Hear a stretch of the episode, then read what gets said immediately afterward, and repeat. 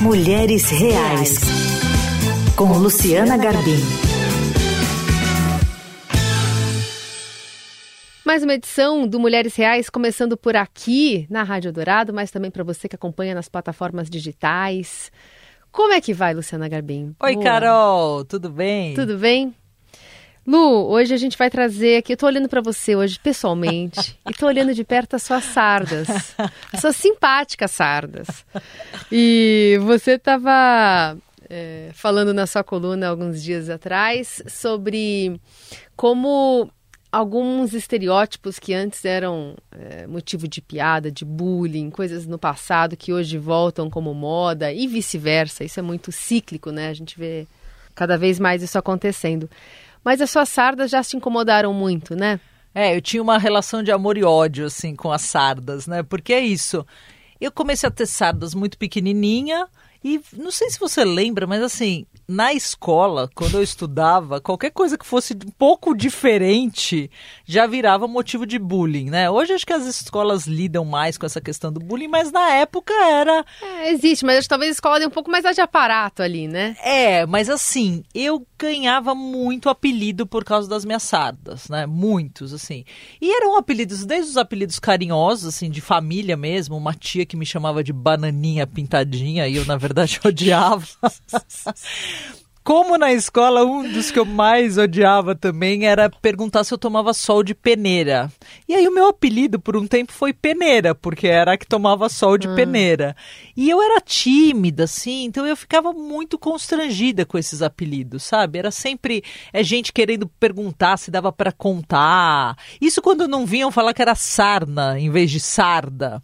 Então assim, acho que quem está nos ouvindo e que tem sardas deve ter passado por algum perrenguezinho parecido. Eu até falo na coluna que eu só não sofria mais que os ruivos, né? Porque eu tenho cabelo castanho, os ruivos sofriam mais, porque aí falavam água de salsicha, enfim, esses apelidos que a gente ganhava tinha. quando estava na escola, né? Tinha os, eu era da parte dos gordinhos, então sempre tinha alguma, alguma menção horrível para chamar as meninas gordinhas, ou quem tinha o cabelo de um jeito ou do outro. Isso de fato as escolas. Quem tinha nariz grande, orelha Exato. grande, que era muito alto, muito magro.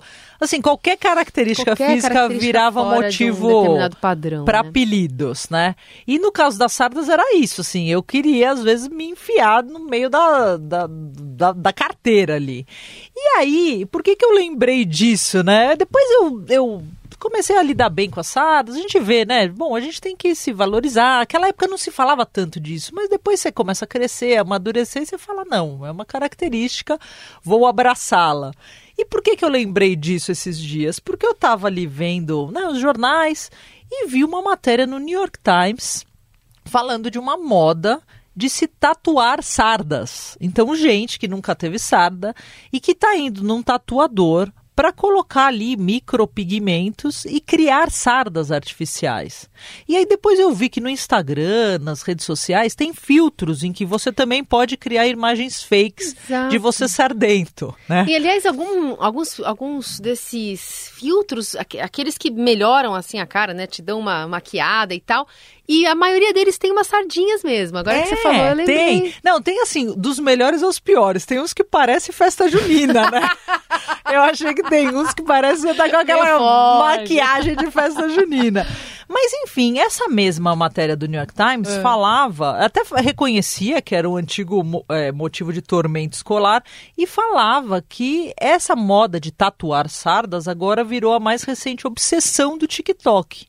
E aí eu entrei no TikTok e descobri, Carol, hum. milhares, milhares de vídeos, assim, ou de gente explicando como é que tatua sardas, ou de gente falando do assunto, ou de gente mostrando como usar os filtros, enfim as pessoas acharam que é muito legal agora ser sardento. E eu escrevi a coluna sobre isso, assim, como que o antigo motivo de bullying vira uma tendência de beleza. E teve até uma frase que me chamou a atenção no TikTok, que era o seguinte, é, tinha uma, uma menina ruiva reclamando ali, né, dos apelidos que ela ganhava também, e aí um, um cara vai lá e comenta, mas o que essa menina tá falando? Hoje em dia ter sardas é uma dádiva dos ninjas. Aí eu fiquei pensando, mas o que será que é uma dádiva dos ninjas, né? Então a coluna foi sobre isso, assim, como essa questão da beleza é cíclica, como o comportamento vai e volta, né? E como a gente no final não pode se importar, porque você sofre por uma coisa que daqui a pouco pode ter mudado completamente. Quanto é importante, na verdade, a gente se afirmar do jeito que a gente é. Né? Exato. Eu estava até lendo essa reportagem do, do New York Times e eu achei interessante que eles fazem menção à cantora Jenny Birkin, que acabou de falecer, que foi por conta das sardas dela e da posição que ela né, ocupava, de como ela atuava e como ela era super confortável com as sardas dela, que começou uma virada de percepção de que pode ser uma característica legal, enfim, boa. As pessoas são bonitas, também com sardas, né? Eu acho que hoje é muito legal a gente ver isso, assim, porque você tem esse discurso, né, de se valorizar a diversidade, né? Então, todo mundo é diferente, né? E, e as características que te fazem diferente podem ser muito interessantes né? Então eu acho que nasceu ali lá atrás, mas hoje a gente vê isso com muito mais força, sim, né? Sim. Agora sim, daí a virar uma a um pedido de tatuagem, eu ainda tô lidando com a ideia, Carol. Vamos ver se a gente conhece alguma alguma ouvinte que já se submeteu a quem sabe para colocar sardas ou se é uma moda mais dos Estados Unidos essa história.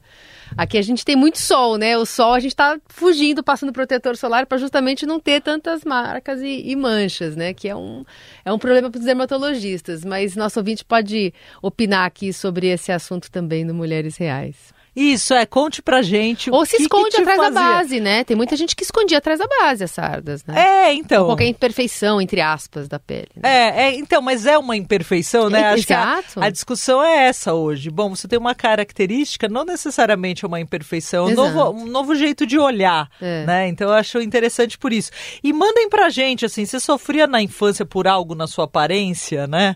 Você acha que isso ainda pode virar um padrão de beleza? Como é que você vê essa história? Mande pra gente que a gente vai gostar de saber, de conhecer a sua história. Semana que vem a gente volta com Mulheres Reais. Lu, obrigada por hoje. Obrigada a vocês. Boa semana para todo mundo.